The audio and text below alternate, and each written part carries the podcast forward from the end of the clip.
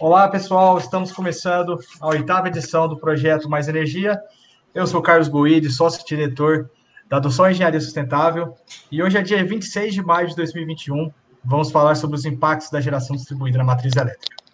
A ONS, no Plano Decenal de Expansão de Energia de 2030, prevê um crescimento anual de 3,7% do consumo total de energia no Brasil o crescimento da população, a eletrificação de processos industriais e mobilidade, além do crescimento econômico, demandarão maior produção de energia. Ao mesmo tempo, a geração distribuída no país continua crescendo exponencialmente, tendo mais que dobrado a sua capacidade instalada em 2020. No entanto, mesmo em um contexto de aumento de demanda, a GD é um assunto que vem gerando bastante discussão no setor elétrico. E afinal, quais são os, os impactos que a geração distribuída causa na nossa matriz elétrica? Esse crescimento que estamos vivenciando é sustentável? Então, para responder essa, essas e outras perguntas, a gente tem aqui hoje a Fabiola Sena, CEO na F7, e a Nayane Brito, especialista em energia e regulação na Lemon Energia. Sejam muito bem-vindas, obrigado pela participação. Eu gostaria que vocês se apresentassem. Começar por você, Fabiola. Bem, primeiro agradecer, Carlos, pela oportunidade de estar no, oitavo evento da Do Sol Mais Energia. É um prazer conversar com vocês. Bem, a minha história, eu sou engenheira eletricista com mestrado e doutorado em engenharia elétrica, sou formada pela Universidade Federal de Santa Catarina, e depois dessa formação acadêmica, eu passei 20 anos em empresas globais do setor. É, trabalhei 15 anos na Engie, em várias áreas diferentes, e 5 anos na Statcraft. E agora, no início do ano, decidi rumar para minha carreira, vamos dizer, solo, né? Mas não tão solo, já estou com uma equipe super, super bacana aí me apoiando. Mas é isso, agora é, oficialmente estudando inovação, estudando tecnologia, também mercado e regulação. Obrigada pelo convite. A gente que agradece. Daiane, você poderia se apresentar, por favor? Bom, antes de mais nada, muito obrigada. Fiquei realmente muito feliz. Energia é meu assunto preferido. Toda vez que me chamam para falar sobre isso, eu fico muito feliz. Meu nome é Nayane Brito. Eu faço parte do time fundador da Lemon Energia. E eu sou engenheira de energia, trabalho no setor desde 2012. E estou muito feliz com a oportunidade de falar sobre geração distribuída e os impactos na matriz. Legal, então sem mais delongas, vamos começar. Fazendo uma contextualização aqui sobre o assunto, a gente tem muita gente estudante, engenheiros, pessoas do setor e pessoas que também ainda não são do setor e querem ingressar. Então, vamos fazer uma contextualização. É, a gente falou na introdução, Fabiola, sobre a crescente demanda é, de energia que é prevista né, para os próximos 10 anos. É, como que é, está a matriz elétrica brasileira hoje, ela suporta esse crescimento de demanda? A gente está se preparado para isso? Bem, Carlos, toda vez que me pedem para falar de oferta de matriz elétrica, né, eu gosto de lembrar do tamanho do mercado brasileiro, do mercado consumidor de energia elétrica. Né? O Brasil, ele é o oitavo maior consumidor de energia elétrica do mundo, porém tem um, um consumo de eletricidade per capita bastante tímido, de cerca de 2.300 kWh per capita. Né? Então, o que, que a gente percebe? A despeito de ser muito grande, o Brasil é um grande player em termos de eletricidade no mundo, há muito espaço para crescimento, haja vista essa demanda per capita bastante baixa. Né? É, para atender essa demanda atual, hoje que está em torno, e essa demanda gira em torno de 65 gigawatts médios aproximadamente, o Brasil possui uma capacidade instalada de 175 gigawatts. Né? Desse total, nós temos aproximadamente 83% de energia que provém de fontes renováveis. Mais ou menos 62% de hidrelétrica, 10, 11% de eólica, 9% de biomassa e 2% de solar. Uma coisa que eu sempre gosto de falar, né, é que a matriz mundial, a média da matriz mundial, se a gente considerar em todos os países do mundo, ela tem cerca de 26% de renovabilidade. Né? Isso porque cerca de um terço da energia gerada no mundo advém do carvão. Então, o Brasil, se a gente for fazer uma conta aí, é uma regrinha de três, né? O Brasil ele é cerca de três vezes mais renovável do que o mundo. Mas um aspecto que também vale a pena mencionar é que apenas no ano passado, em 2020, de toda a capacidade nova adicionada no mundo, 82% do que foi adicionado já é renovável. Então, a gente já vem presenciando uma, digamos, uma limpeza né, da matriz mundial. Agora, você me perguntava sobre crescimento, né? É, bem, se a demanda de energia do Brasil, de energia elétrica, crescer conforme o que está esperado pelos estudos realizados pela empresa de pesquisa energética, que é uma média de 3, 3,1% ao ano, nós vamos precisar, nos próximos 10 anos, adicionar mais 57 gigawatts aos atuais 175 gigawatts que temos instalados. Então, praticamente um terço de crescimento. É, e segundo esse plano decenal, elaborado pela EP, que foi divulgado eh, recentemente, desses 57 gigawatts, 22 gigawatts viriam de novas renováveis, as chamadas renováveis não controláveis, né, principalmente eólicas e solar. Então, 22 gigawatts viriam de eólicas e solar centralizadas e 20 gigawatts viriam de GD. Então, assim, a minha visão bem pessoal mesmo é que o Brasil está preparado para esse crescimento, é um crescimento robusto, se, claro, a gente tiver condições é, para isso, né, condições de crescimento, de que realmente o Brasil cresça, né, mas principalmente porque o Brasil ele tem um ambiente de negócios muito positivo para o setor elétrico, né, com acho que dois grandes pilares, que é o respeito aos contratos e o equilíbrio regulatório. Né, isso é, é, é chave para atrair investidores globais de energia aqui para o Brasil. Obrigado, Fabíola. Fazendo uma correção, eu abri falando que a ONS fez o PDE 2030 e, na verdade, é a EPE, estava escrito certo, eu falei errado. E, e, já faço essa. Agradeço a Fabíola por ter percebido e, e já faço essa correção. É, mas também no estudo, Nayane, a gente vê que há uma previsão de uma inserção grande do gás natural, por exemplo.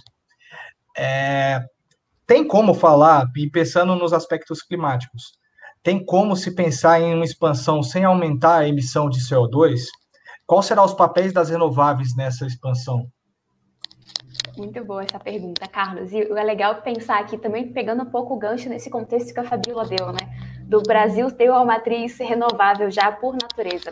E aí é interessante pensar que a gente por mais que a gente tivesse, já nasceu com essa matriz renovável desde a origem da eletrificação do Brasil, a gente está indo um pouco no caminho contrário, assim, né? A gente era quase 100% renovável e está no caminho de redução, redução, redução da porcentagem de, da energia renovável dentro da nossa matriz. E, por outro lado, pensando que também a maior parte das nova, da nova inserção de capacidade instalada está no, nas fontes intermitentes, a gente precisa, sim, procurar uma maneira mais segura de manter a estabilidade do sistema. Um caminho é o do gás natural e o outro, muito importante, é o da biomassa. E aqui no Brasil, a gente tem uma capacidade potencial gigantesca de utilizar a biomassa, que também é controlável e também vai ser fonte para as termoelétricas. E, por exemplo, as, a biomassa, ela, enquanto ela está crescendo, ela consome CO2. E depois que ela é queimada, ela emite de novo. Então, na média, está zero a zero por mais que a gente tenha, assim, também um, um viés de ter um pouco de uso de gás natural na nossa base para garantir essa estabilidade, tem um outro caminho, que é a outra vocação natural nossa, que é a da, do bio, da biomassa. Em paralelo a isso, eu queria contar uma história também sobre o processo de eletrificação do Brasil. A, a, matriz elétrica nacional, nacional não, mundial, ela começou originalmente com carvão. Carvão foi a primeira fonte de energia elétrica do mundo. E no contexto do carvão, o processo é: faz uma usina carvão, de preferência próximo de onde vão ser consumida energia, porque aí você consegue reduzir os custos da transmissão disso tudo. O Brasil demorou um pouco para se eletrificar, justamente por causa disso, porque por não ter carvão como uma. A gente não tem carvão na, disponível no território nacional, pelo menos não o suficiente para eletrificar um país do tamanho do nosso. Por causa disso, a gente acabou ficando um pouco para trás no processo de eletrificação, de industrialização do Brasil. E aí a gente percebeu que tinha um outro potencial importante, que era o das hidrelétricas. Só que as grandes hidrelétricas, elas ficam centralizadas em pontos diferentes do país.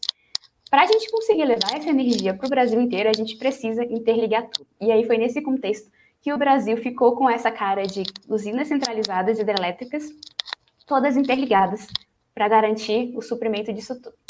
E aí, nesse contexto, a gente conseguiu ser um país super renovável graças a essa infraestrutura, não infraestrutura, mas a, aos recursos abundantes de água que nós temos aqui.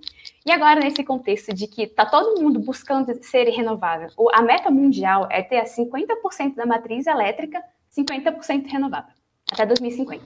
Então, está todo mundo buscando isso, a gente já tem isso. O que a gente tem que tomar cuidado agora é para não fazer o caminho contrário. A gente já está no caminho de redução da participação da, da, energia renovável. A gente não pode fazer o caminho contrário e chegar em 2050 com 50% das, da matriz elétrica renovável. Então, acho que esse é uma, um assunto muito interessante que a gente tem que pensar de forma integralizada, né? o Brasil de forma total, para conseguir garantir que a gente tenha esse título de país com matriz super limpinha e conseguir garantir esse título ainda que ele, ele é nosso, assim, a gente tem direito e a gente tem uma vocação muito importante para isso.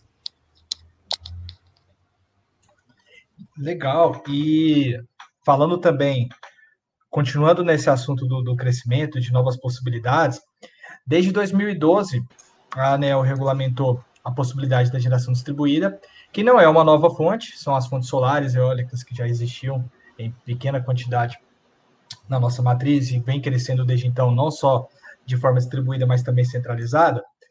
E ela passou a crescer, principalmente nos últimos anos, a gente vem vendo um crescimento muito acelerado, o que gera toda essa discussão. Mas, em, em linhas gerais, Fabiola, é, o, que é, é, o que é a geração distribuída e ela pode contribuir para essa expansão? Ela pode ser considerada nesse contexto?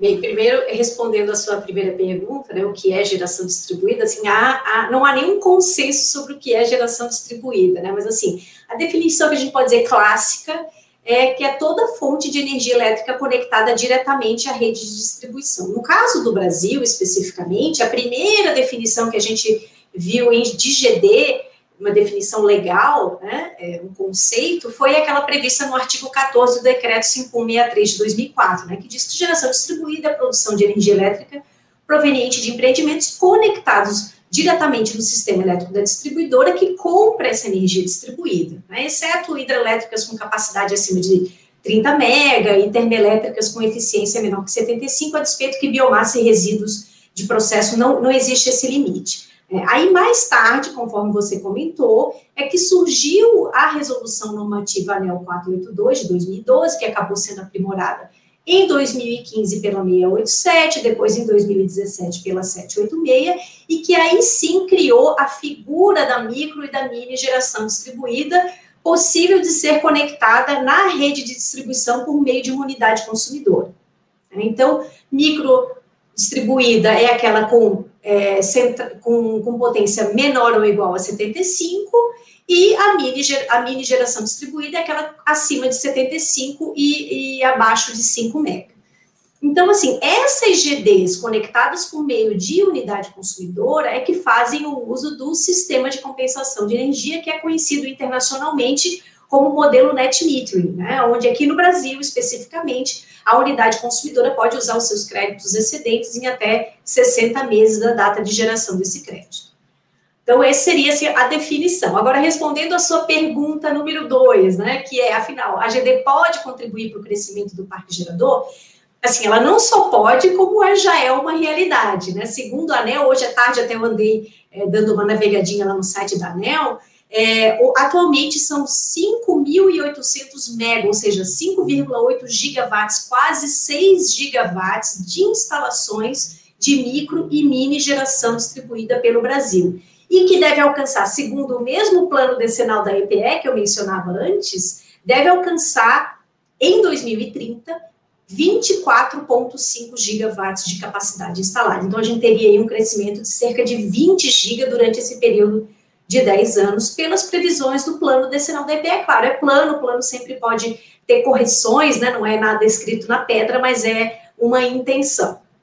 Então, assim, hoje a gente tem 490 mil unidades com esse tipo de geração distribuída pelo país. E vale ressaltar que desses 490, 207 mil, ou seja, quase a metade, foram instalados apenas no ano passado. E em 2021 já são 101 mil unidades consumidoras. Então, são números fresquinhos que eu acabei de pegar no site da ANEL, até anotei aqui para não esquecer. Então, esse crescimento exponencial, ele se deu principalmente depois dessas revisões de 2015 e 2017 que eu comentei com vocês, né, da 482, com a criação das figuras do alto consumo remoto e da geração compartilhada, claro que também em função da queda dos preços dos módulos fotovoltaicos de origem chinesa, né, em função de escala e, e questões até construtivas de materiais químicos também.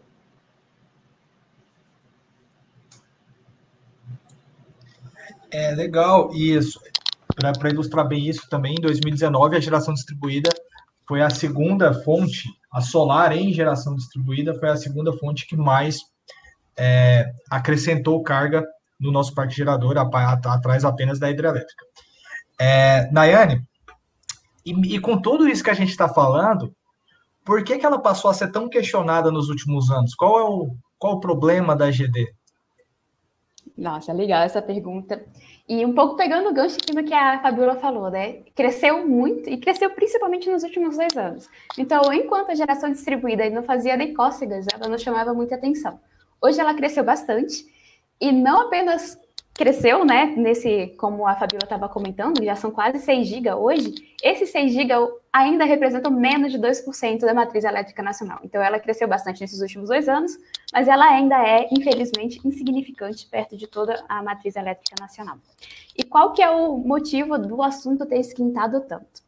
Então, em 2019, foi a primeira, melhor, a ANEL fez a primeira regulação lá em 2012 e previu de que a cada dois anos ia ter uma revisão. Então, teve a primeira revisão em 2015, que foi, a ANEL fez a primeira em 2012, não aconteceu muita coisa, né?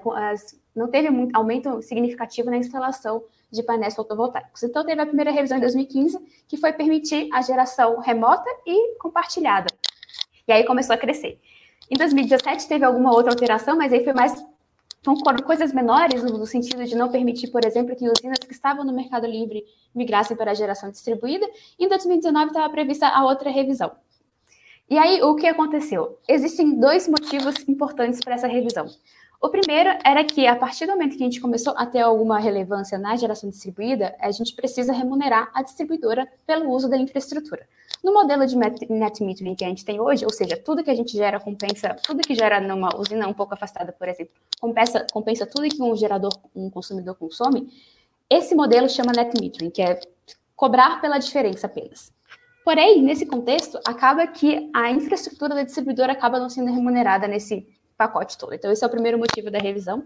E o segundo motivo da revisão é que o objetivo era democratizar o acesso à energia. A geração compartilhada e a, o outro de múltiplas unidades consumidoras, que são as duas formas que permitem que mais de um consumidor tenha acesso à energia distribuída, não aconteceu. Eles não cresceram. Hoje, essas duas parcelas somadas representam 2% da geração distribuída total.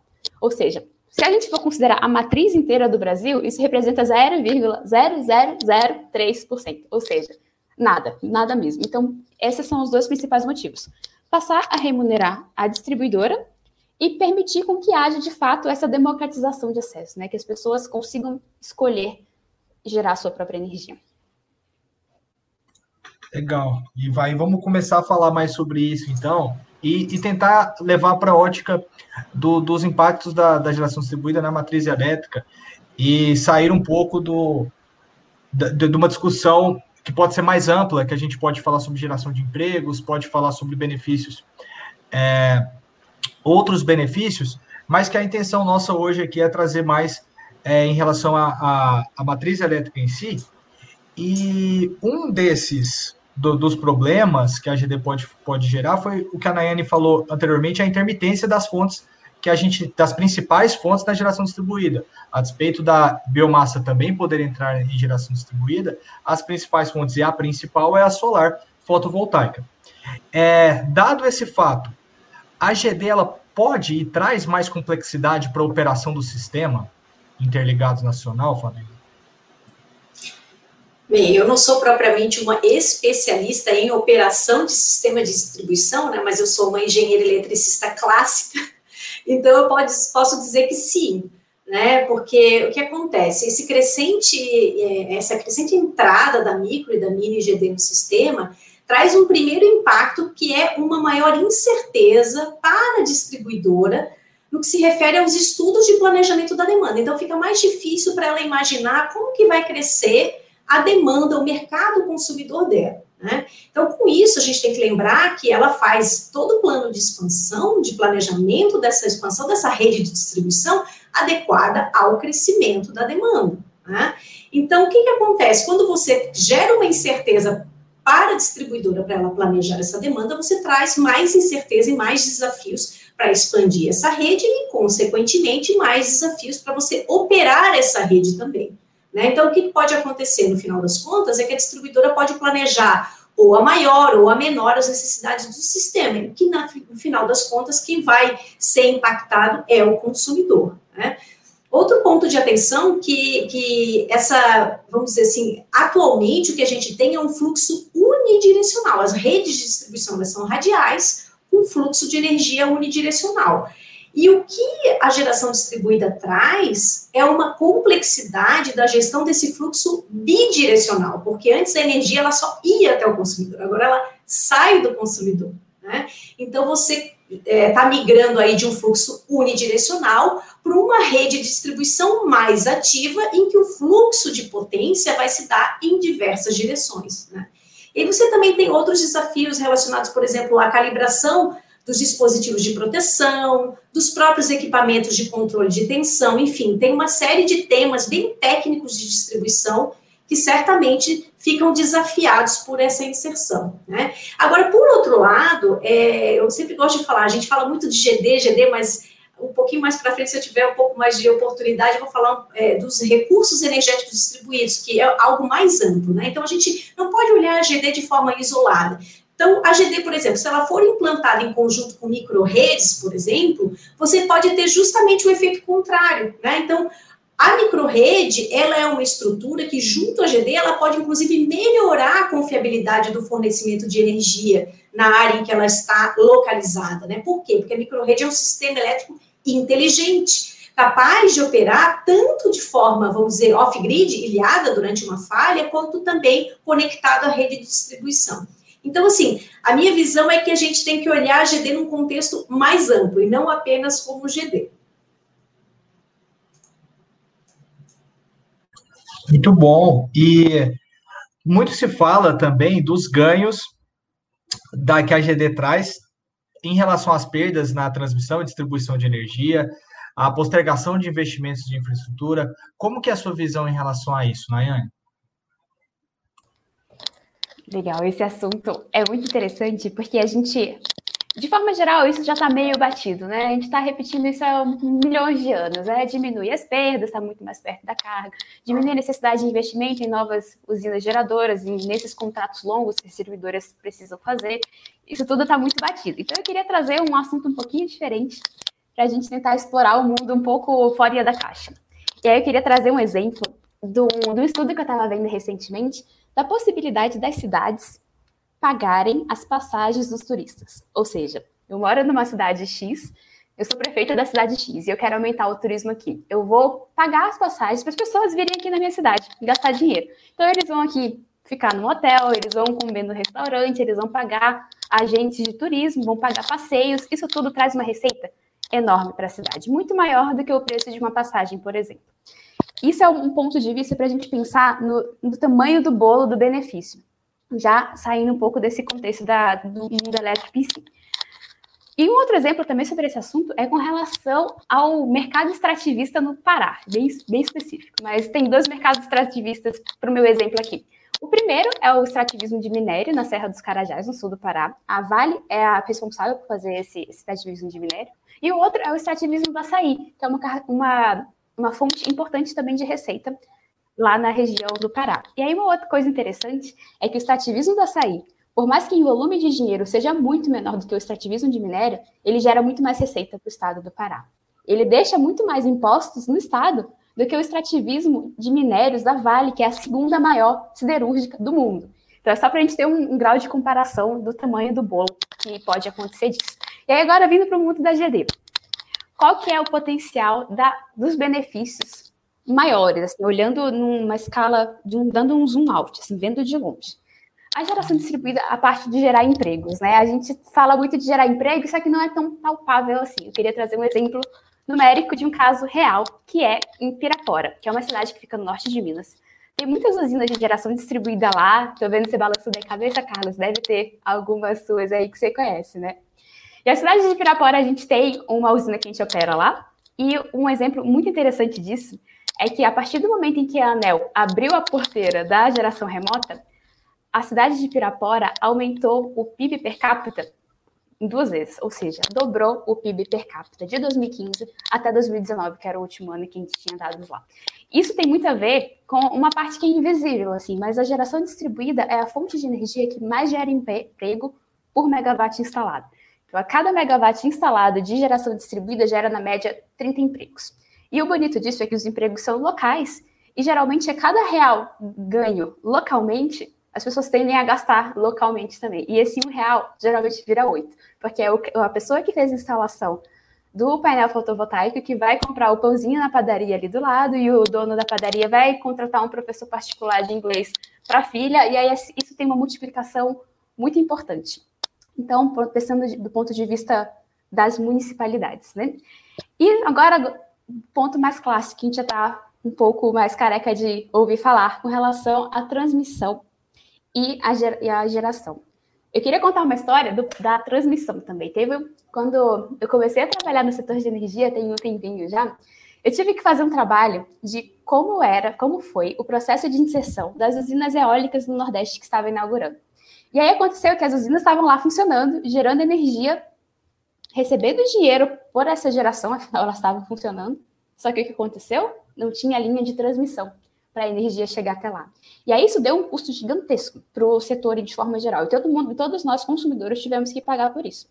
Depois a linha de transmissão ficou pronta e a gente sabe, né? Quanto mais centralizado é qualquer coisa, mais a gente precisa ter gastar dinheiro com contingências, por exemplo. Então a gente no setor de energia a gente trabalha com algumas. Tem a N-1, N-2 e N-3, esses dados técnicos aqui, que a Fabiola ali já ficou feliz de ouvir esses números, mas eles significam redundâncias.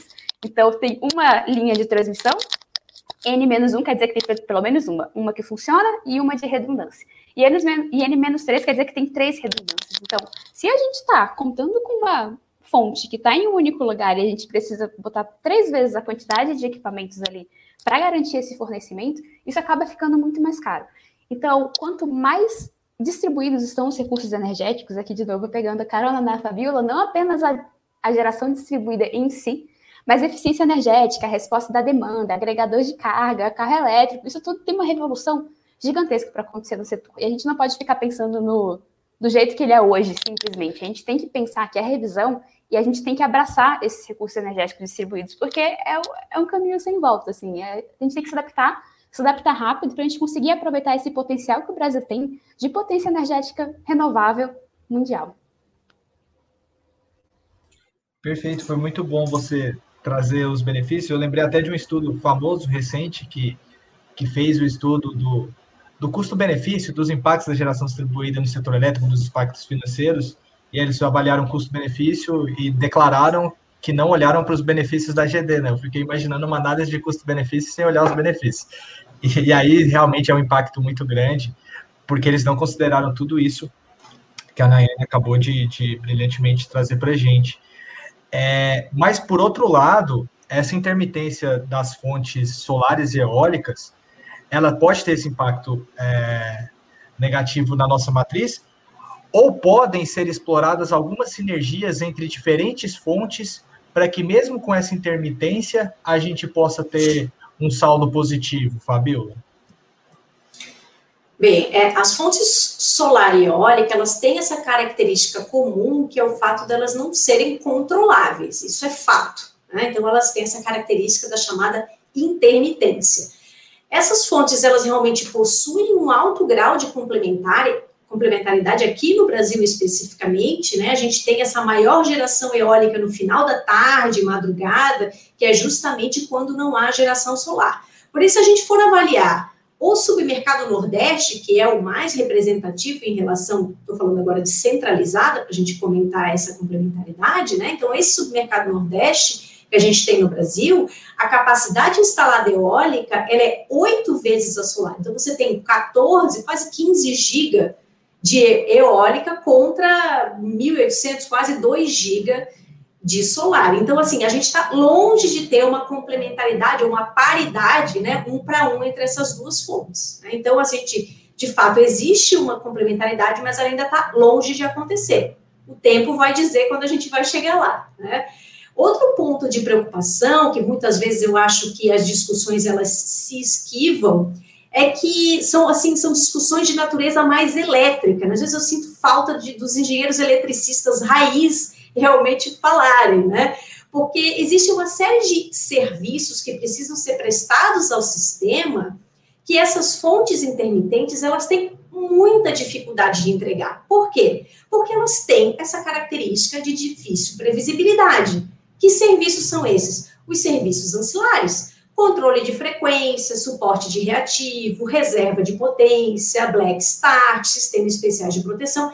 Então, tudo isso precisa ser provido por algum gerador. Ah, eólica e solar poderiam? Poderiam? Poderiam eh, prover esse tipo de serviço. Mas a questão é, e onde fica a previsibilidade? Se eu precisar desse tipo de serviço na madrugada, a solar vai prestar? Não vai poder prestar, porque ela está desligada, né? Então, eu diria assim, que o que falta, às vezes, colocar à mesa é que essas novas renováveis, especialmente a questão das, quando elas, a gente olha do aspecto descentralizada, que é o que eu estou comentando aqui, né, elas de fato trazem mais complexidade à operação, né, porque o operador ele vai ter que estar tá, tá lidando com uma redução de capacidade de regularização hidrelétrica, a hidrelétrica é, digamos assim, o principal provedor de reserva de potência operativa do sistema, se não praticamente o único, né, e mais desafios para esse operador justamente garantir tanto a segurança elétrica como a segurança energética do sistema.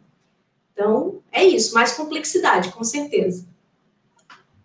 Interessante. Fabíola, eu vou pedir só uma explicaçãozinha sua que eu acho que é, que é oportuna e interessante. Você tinha falado anteriormente sobre a, previsibilidade na, na, contratação de energia pelas concessionárias, e agora a gente tocou de novo no tema previsibilidade. Queria que você explicasse por que, que é, é importante haver essa previsibilidade, já que existe uma intermitência não só ah, durante um ano, mas existe uma variabilidade entre os anos também, tanto na solar quanto na eólica.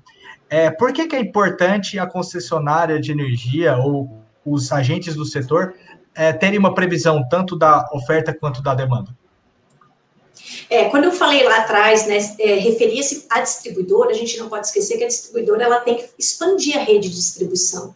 É, então, se ela, por exemplo, se você vai inserir uma quantidade muito grande de GD, ela tem que abater, digamos assim, de certa forma, não tudo, lógico, mas ela tem lá uma regra para abater essa geração distribuída da carga. Né? Então, ela vai ter que é, fazer reforços, melhorias, implantar equipamentos de proteção, transformadores, controle de tensão, eventualmente até é, solicitar algum controle de frequência que precisa estar adequado a isso. Então, a previsibilidade, naquele caso que eu falava de GD, era nesse sentido.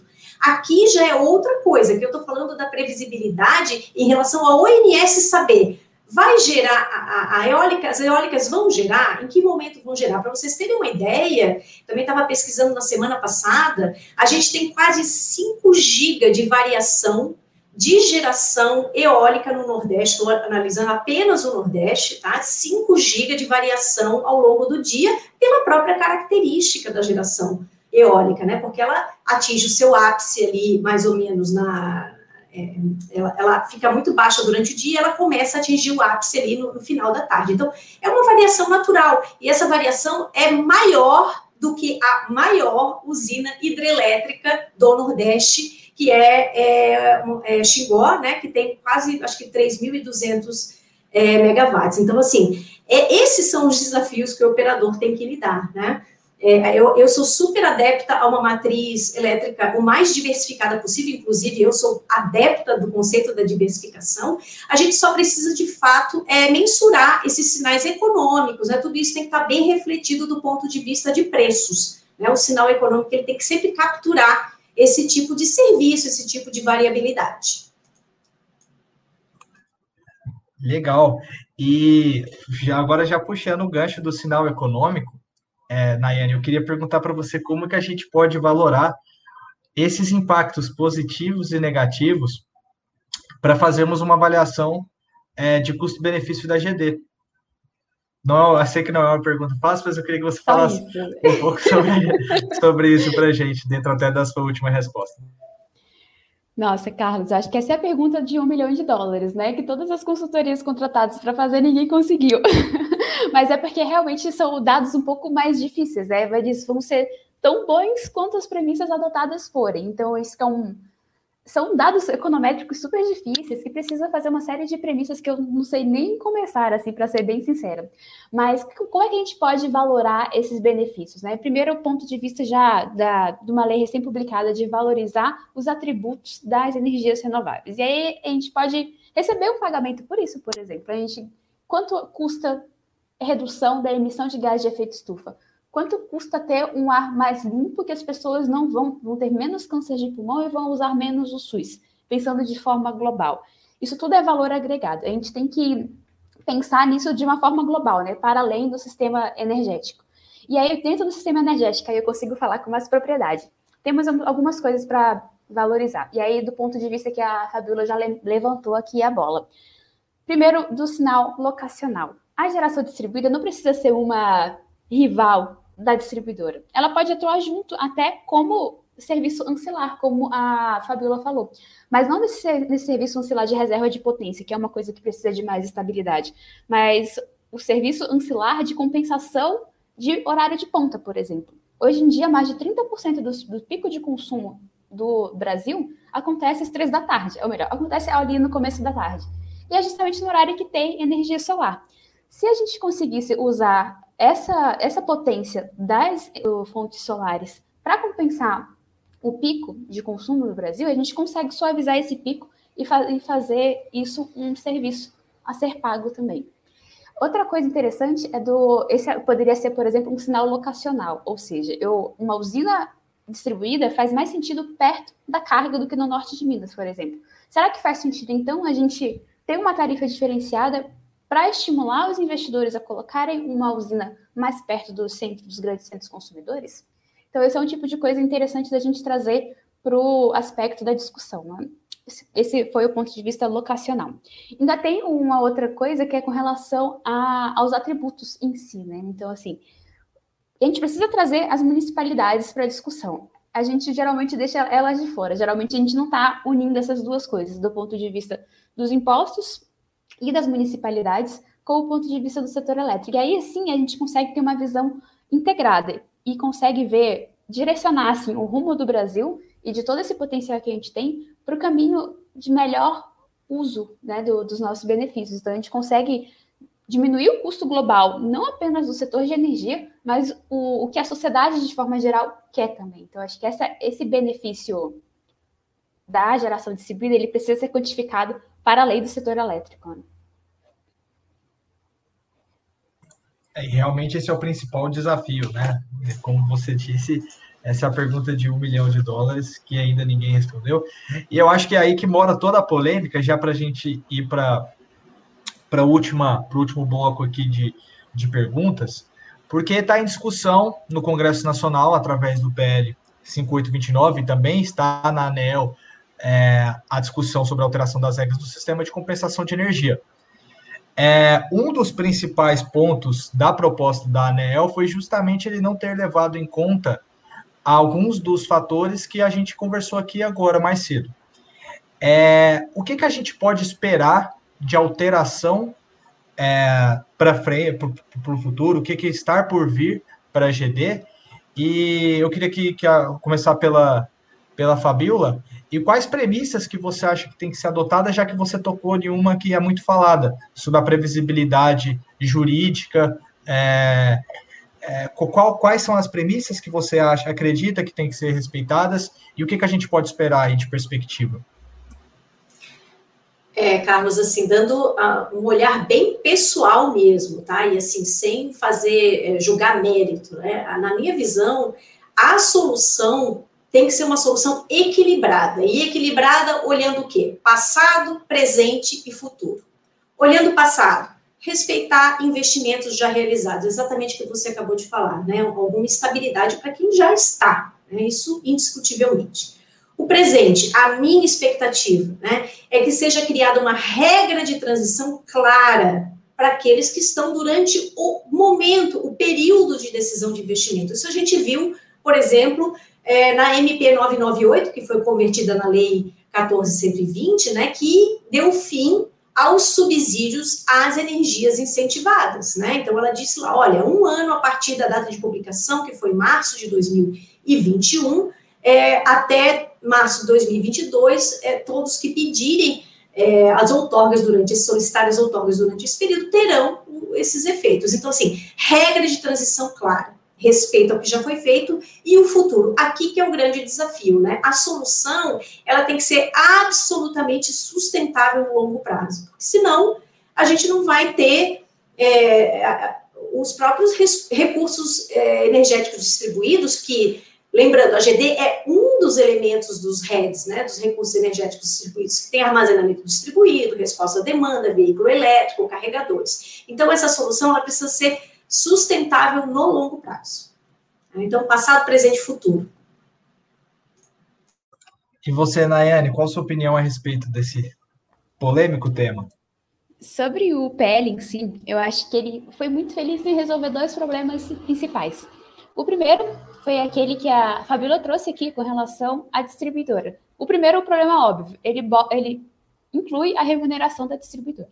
Então, esse é um ponto muito importante, porque a partir da aprovação do projeto de lei, 100% dos custos do fio, né, da infraestrutura, do poste, dos transformadores, da distribuidora, vai ser remunerado. 100%. Então, acho que isso é uma alteração muito importante. E também, pegando ainda o gosto do que a Fabiola falou, com relação à necessidade de compra da distribuidora. No PL também endereça isso. A distribuidora não é mais obrigada a comprar nos leilões a quantidade de energia que foi que é substituída pela energia distribuída. Então, isso é já resolve boa parte do problema do ponto de vista da distribuidora. Isso já acrescentando no custo, né? Esses contratos da distribuidora eles são feitos geralmente em leilão e geralmente são contratos de longuíssimos, de 30 anos, indexados a algum índice de inflação. E aqui no Brasil, a gente já tem uma vocação para ter inflações altíssimas, e é justamente por causa disso que o preço de energia acaba ficando bem alto. Então, quando a gente diminui essa necessidade de compra dos leilões da distribuidora, a gente acaba diminuindo o custo global do setor no pacote. Uma, uma, outra coisa interessante do ponto de vista do PL, ali naquelas duas alterações importantes que eu falei, é o final do come crédito, que a gente apelidou aqui de come crédito. O que, que ele significa?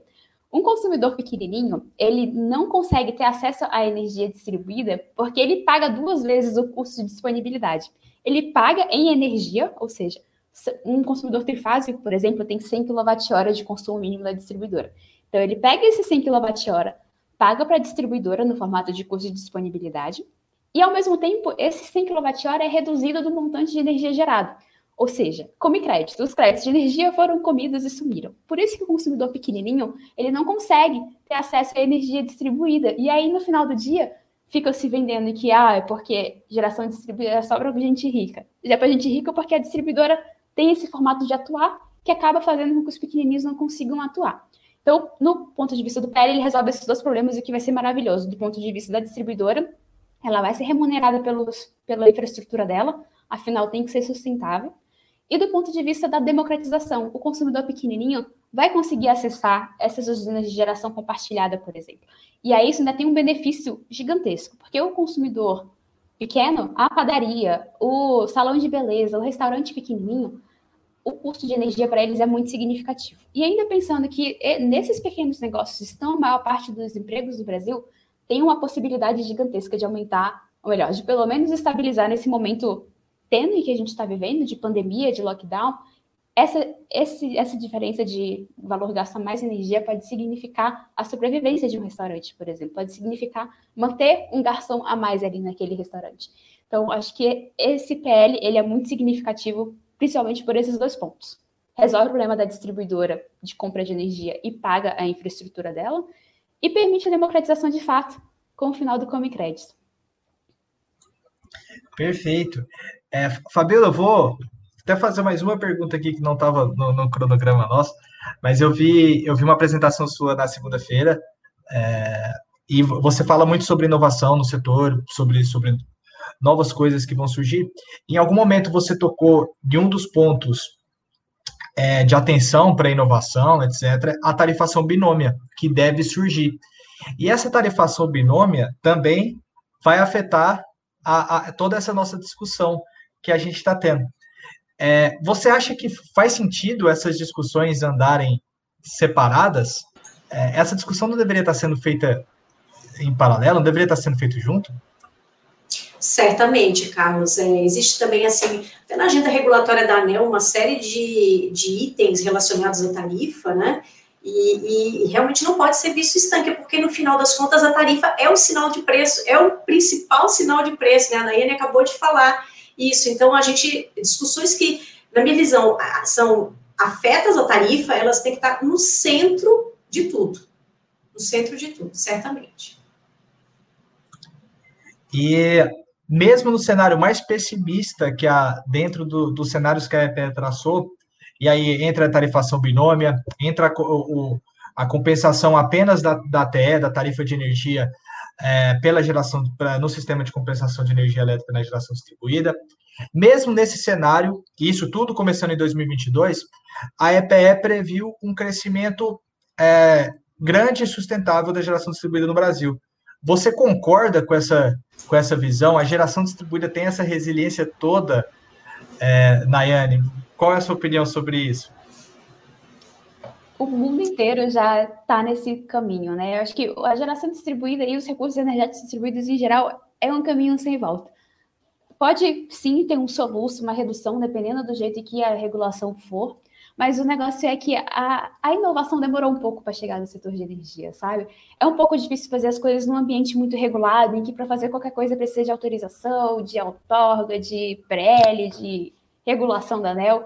Então, isso acaba freando um pouco o processo de inovação de forma geral. Mas, por outro lado, também estimula a criatividade, porque do ponto de vista de quanto mais regras você tem, mais você precisa ser criativo para conseguir encontrar um modelo de negócio que fique em pé nesse contexto todo. Então, por exemplo, do ponto de vista da geração distribuída em si, a gente tem um mapa das startups de energia do Brasil que é feito pela Ling Insights. E lá mostra que 38, se eu não me engano, 38 startups estão nesse conceito de geração distribuída. E é isso já, só isso sozinho já é uma inovação muito grande, assim, porque no, no mundo, no ambiente startupeiro, no ecossistema startupeiro, tem um processo todo de inovação. Então, por exemplo, aqui do ponto de vista da Lemon, e aqui trazendo um exemplo mais real. A gente, para fazer geração distribuída, a gente precisa que o gerador, que o consumidor gere a sua própria energia, ele precisa estar num formato de consórcio cooperativo. Consórcio e cooperativa, eles estão no mundo da junta comercial. A junta comercial também é uma entidade burocrática que serve para manter no, no, padrão todos esses, esses consórcios e cooperativas. Para a gente conseguir fazer isso de uma forma automática, foi um processo longo, assim. E aí a gente conseguiu resolver esse problema por meio de blockchain, por exemplo. Isso acaba sendo uma inovação muito interessante que acaba gerando outros empregos em paralelo. Por exemplo, as startups de blockchain que existem no Brasil acabam ocupando mais esse espaço de prestadores de serviço para as empresas de geração distribuída. E isso é um, um, um de inovação muito importante, e ainda mais no setor como o setor de energia, que é, é uma área estrutural, e não apenas estrutural de infraestrutura em si, mas também do ponto de vista de bem-estar social. Então, a gente conseguindo organizar essas duas coisas para fazer a inovação acontecer de acordo com a necessidade da sociedade, que a sociedade está pedindo, acho que isso é um, é um, caminho sem volta. E além do que, tem uma coisa que eu, eu apelidei aqui de consciência energética. Quando a gente traz a geração distribuída para o consumidor pequeno, a gente leva a consciência energética para ele. Ele passa a prestar atenção na conta de luz dele, a ver aquelas linhazinhas pequenininhas com algumas siglas que eles não veem. Então, isso é uma coisa muito interessante que tem um outro potencial gigantesco, porque é trazendo essa consciência capilarizada na sociedade de forma geral que as cobranças vão começar a vir. Então, do mesmo jeito que eu, por exemplo, escolhi comprar um shampoo sólido para gerar menos plástico, por mais caro que ele seja, essa é a minha pequena contribuição que eu só consegui ter porque eu tenho consciência de que plásticos fazem mal para o meio ambiente, por exemplo. A consciência energética ela precisa chegar capilarizada na sociedade de forma geral. E a geração distribuída, eu acho que é só o primeiro passo. A partir do momento que ela existe, todo o resto vai acontecendo por pressão social mesmo. E eu acho que esse é o ponto que nós, como sociedade, precisamos deixar acontecer e deixar evoluir. Por isso que eu estou muito empolgada assim, de estar viva nessa época do mundo, sabe? Porque tem muita coisa acontecendo e é incrível poder participar disso um pouquinho que seja. Legal. Eu lembrei da história do que antigamente o pessoal colocava uma garrafa PET cheia de água do lado do medidor e falavam que aquilo ajudava a reduzir a conta de energia, que, que a conta de energia ficava mais barata e tal. E é exatamente isso que você trouxe. Na verdade, aquilo não causa, funcionava para nada, mas aquilo, a pessoa que se dispôs a encher uma garrafa e colocar do lado do medidor, ela passa a prestar atenção, ela adquire uma consciência energética e, consequentemente, ela passa a economizar. Não era a garrafa de água que estava fazendo aquilo. Fabiola, qual é a sua opinião sobre, sobre essas perspectivas? Você também é otimista em relação à GD? É um caminho sem volta? E certamente, não só a GD, como os recursos energéticos distribuídos e todos os modelos de negócio que derivam dessas estruturas distribuídas, né? como, por exemplo, os varejistas, os agregadores, as usinas virtuais de energia, eles, na verdade, essas estruturas elas estão sustentadas por duas grandes tendências globais que são absolutamente inexoráveis. Que é, primeiro, o cliente como protagonista das suas próprias decisões de consumo, e os três Ds, né? Descarbonização, digitalização, descentralização, há quem coloque democratização, desenvolvimento, então são muitos Ds, né? E essas tendências dos Ds e do cliente como protagonista não são exclusividade do setor de energia, do setor elétrico, na verdade, isso está afetando absolutamente todas as indústrias e os mercados que existem, né? Então, assim, o que, que a gente percebe? Que o grande desafio é você desenhar um arcabouço legal e regulatório que permita não só o crescimento da GD, mas também desses outros recursos energéticos distribuídos de forma sustentável no longo prazo. Então, esse equilíbrio, né? Como você permitir essa inovação, permitir que tudo isso aconteça, a exemplo do que já acontece fora do país, mas ao mesmo tempo garanta alguma sustentabilidade mínima né, da, da indústria. Então, esse é o grande desafio, mas certamente um caminho sem volta. Maravilha, pessoal. Acho que aqui a gente encerra as nossas perguntas, só que agora nós temos algumas perguntinhas aqui no chat. Vamos dar uma. Vamos ver o que o pessoal aqui está perguntando. A Sueli Aoki, ela, tem, ela pergunta se o setor elétrico deve ser considerado somente um ramo de negócio ou é um setor estratégico do país. Pergunta interessante. É, Fabio, você pode responder essa? Bem, o setor elétrico, é, ele é um setor essencial, eu diria, né? não foi à toa que, inclusive, durante a pandemia, é, foi um setor considerado na essencialidade. Então, não é um ramo de negócio, ele é um setor estratégico para todo o país. Inclusive, no passado, que é um pouquinho mais velho, como eu, lembra que o setor ele foi usado até para controle de inflação, né? Então você tem também toda a, a, a cadeia né, de, de, de, negócio, de segmentos dentro do setor de energia, você consegue, inclusive, fazer um rastreamento, você consegue, uma série de impostos, né, eh, são recolhidos, você consegue, inclusive, mensurar muito bem a emissão de carbono e uma série de outros elementos. Então, é um setor extremamente estratégico do país, certamente. Legal. Na, Nayane falou, é, inclusive, queria... sobre geração de empregos, né? É, eu queria complementar poder... justamente sobre isso, né? Assim, não, não só estratégico do ponto de vista de soberania nacional, mas estratégico do ponto de vista de bem-estar social, assim. É, a gente precisa também trazer, eu acho que um pouco das humanidades para discussão, assim, porque tem um ponto de vista ético e antropológico da relação da sociedade em si com o uso da energia que é muito interessante da gente destacar. Por exemplo, quando começou a ter TV nas locais, é, pre, antes de ter a TV, precisa ter energia, e isso acaba fazendo com que a, a, sociedade inteira seja beneficiada de um recurso energético, por exemplo. E aqui um outro exemplo das sociedades, dos sistemas isolados. Em alguns sistemas isolados que realmente não tinha energia, não tinha equipamentos, não tinha geladeira, não tinha é, televisão, não tinha outros equipamentos de bem-estar social de forma geral. E a partir do momento que você leva energia para esses locais, você abre um novo mundo de possibilidades. Não apenas a necessidade, por exemplo, de não, não preciso mais pescar todo dia, porque eu posso pescar um dia sim, um dia não, e guardar o peixe na geladeira, que vai ficar tudo bem. Mas do ponto de vista de acesso à internet, digitalização da sociedade e trazer também mais gente para o mercado. Então, acho que são. O setor de energia ele é estratégico do ponto de vista da soberania, do ponto de vista de trazer investimentos estrangeiros para o Brasil e do ponto de vista do, de bem-estar social também. E há uma correlação fortíssima entre renda per capita e consumo de energia per capita. Então, a cidade, a, os países onde o consumo elétrico per capita é maior também são os países onde há maior renda per capita. Então, com certeza, eu acho que fica a resposta aí para a Sueli Aoki. O João Vitor mandou aqui uma pergunta bem longa aqui para gente. Pensando no desenvolvimento de smart cities crescente nas próximas décadas, sabemos que o aumento de demanda de energia que isso implicará. Nesse sentido, não seria interessante para as distribuidoras apostarem, facilitarem a implantação de soluções sustentáveis, onde podemos citar a geração distribuída? Então, ele fala no contexto de smart cities, o aumento dessa demanda de energia. Então, por consequência, não seria interessante um incentivo para GD? que, que vocês acham aí, Fabiola e Daiane, sobre essa pergunta do João?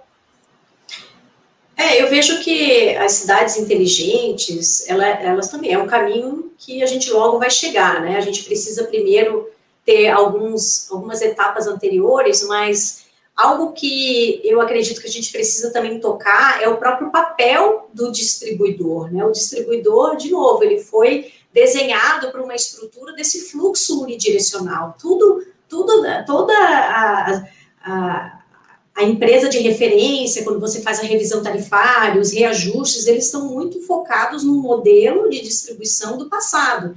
Então, rever esse modelo, só que quando você rever esse modelo, você vai ter que rever de alguma forma alguns elementos do contrato de concessão da distribuidora. E é um elemento crítico, assim como quem, tá, quem tem a sua GD não quer que mexa no seu contrato, no seu modelo, a distribuidora também não quer. Todo mundo quer estabilidade regulatória em relação aos seus modelos, aquilo que foi acordado e assinado.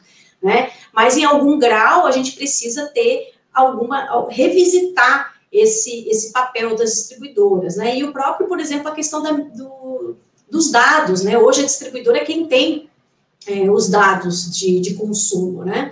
E por exemplo, algo que, que eu acho que seria muito interessante, você ter um agente independente de, de medição, por exemplo, né? E daí você poderia estimular é, a inserção de medidores inteligentes de uma forma mais ampla, você estruturar. A própria distribuidora poderia ser um dos competidores para ser esse, esse agente de medição independente, eventualmente. Então, assim, tem várias coisas que a gente precisa colocar em pauta, e como o Carlos falou, a tarifa precisa estar em pauta? Precisa, mas tem um monte de outras coisas que precisam estar em pauta, entre elas o próprio papel da distribuidora. Você está mudo, Carlos. Guilherme Pavanelli, desculpa pessoal, o Guilherme mandou uma pergunta aqui também. Acho que essa a gente vai pular, Guilherme, para não entrar muito em polêmica, e eu vou passar aqui para a Nayane, é, que o Weber é, ele pediu para você explicar melhor o Papa Crédito. Eu gostei desse, desse termo. Ele, ele achou que ficou meio dúbio. Ah, legal. Bom, a gente gosta de dar nome para tudo aqui, né? Tem cada pedacinho a gente dá um nome, esse a gente apelidou de Come Crédito, até preferi Papa Crédito, ficou mais legal. Mas o que, que é o conceito, né? A distribuidora precisa recolher, no mínimo, o custo de disponibilidade. Esse custo de disponibilidade, ela calculou que era um número que é o suficiente para ela conseguir remunerar o fato dela disponibilizar o fio até a sua casa, por exemplo. Ou seja, se você fica viajando um mês fora de casa, não consome nada, desliga o disjuntor geral, ainda assim você vai pagar o custo de disponibilidade. Esse custo de disponibilidade depende do jeito que você é conectado, se você tem um fio só, dois fios só ou três fios, né, que é o trifásico, ele varia o valor. Se você for um trifásico, isso tem escrito na sua conta de luz lá, conexão. Se você for um trifásico, quer dizer que você tem quatro fios chegando na sua casa. E o valor que a distribuidora decidiu que é para remunerar isso são 100 kWh. Então, se você desligou tudo, você vai pagar 100 kWh para a distribuidora e ela vai converter isso em dinheiro conforme a tarifa dela e você vai pagar isso para ela. Quando você gera a sua própria energia, tem aquele conceito de créditos. Então, se você tem uma usina afastada da sua casa, por exemplo, a usina gerou, sei lá, mil kWh tem 10 clientes que consomem 100 cada um. Quando você chegou na sua casa com esse 100 kWh que veio da usina que gerou a energia para você, ele é usado como o custo de disponibilidade. Então, você vai pagar o custo de disponibilidade para a distribuidora em dinheiro, que se refere a esse 100 kWh, que é o mínimo, e ao mesmo tempo, esse 100 kWh, ele não vai ser, não vai virar saldo para você consumir no futuro. Ou seja, você tem um pacotão de energia lá. Vamos supor que você recebeu 100, você gerou a sua própria energia num montante de 100 kWh. Só que esse 100 kWh é exatamente a mesma quantidade que a distribuidora exige para que seja o mínimo da remuneração do custo de disponibilidade dela. Então, esse 100 vai para a distribuidora, você não acumula na sua geração, e ao mesmo tempo você paga o custo de disponibilidade. Isso é relevante para os consumidores muito pequenininhos, porque consumidor que consome, por exemplo, 100 kWh no mês, eu aqui na minha casa, por exemplo, eu, a, o meu consumo médio é de 80 kWh por mês. Então, tô, isso porque eu não tenho, assim, é uma casa normal, né, de uma pessoa que, que mora sozinha. Então, aqui no meu, no meu contexto, por exemplo, não ia fazer sentido eu gerar minha própria energia, porque eu sempre vou pagar o custo mínimo para a distribuidora. Então, não vai fazer sentido eu fazer esse investimento aqui. E para o consumidor que é um pouquinho maior, que consome, sei lá, 150 kWh por mês, começa a ser importante também, porque o custo de disponibilidade é maior do que a potencial economia que você teria botando painel solar no seu telhado. Então, esse é um dos motivos de não conseguir, de fato, democratizar o acesso à energia. Porque para o consumidor pequenininho, o Papa Crédito ele é um montante relevante da conta final de energia do, do cliente final.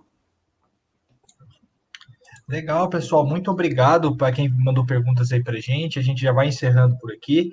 Mas antes eu queria que você, Fabiola e Nayane, falassem para a gente como que a, que a gente pode encontrar é, vocês nas redes sociais, os conteúdos que vocês compartilham sobre o tema. Vocês nos dessem aí o caminho para encontrá-las. Por favor, Fabiola. Legal. Então, vocês conseguem me encontrar no LinkedIn, Fabiola Sena. É, a F7 também tem um LinkedIn, a página do LinkedIn, a gente costuma postar bastante, ou no Instagram a gente tem ali uma modalidade de comunicação um pouco mais leve, né? O Instagram ele acaba sendo mais acessível. Acho que tanto a Nai quanto o Carlos, de vez em quando, estão lá vendo o que a gente produz. Então, no Instagram é f7.energia.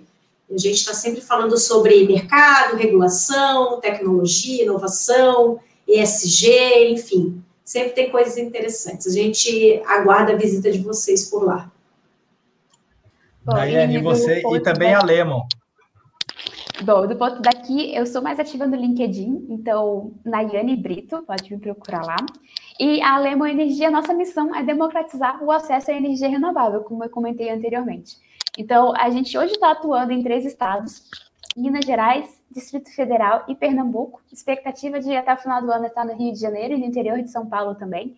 Então, consumidores pequenos, pessoas jurídicas que têm restaurante, barzinho, pode botar a conta de luz lá no, no site da Lemon, www.energialemon.com.br, e a gente consegue encontrar um, um espaço para você gerar a sua própria energia e reduzir a sua conta de luz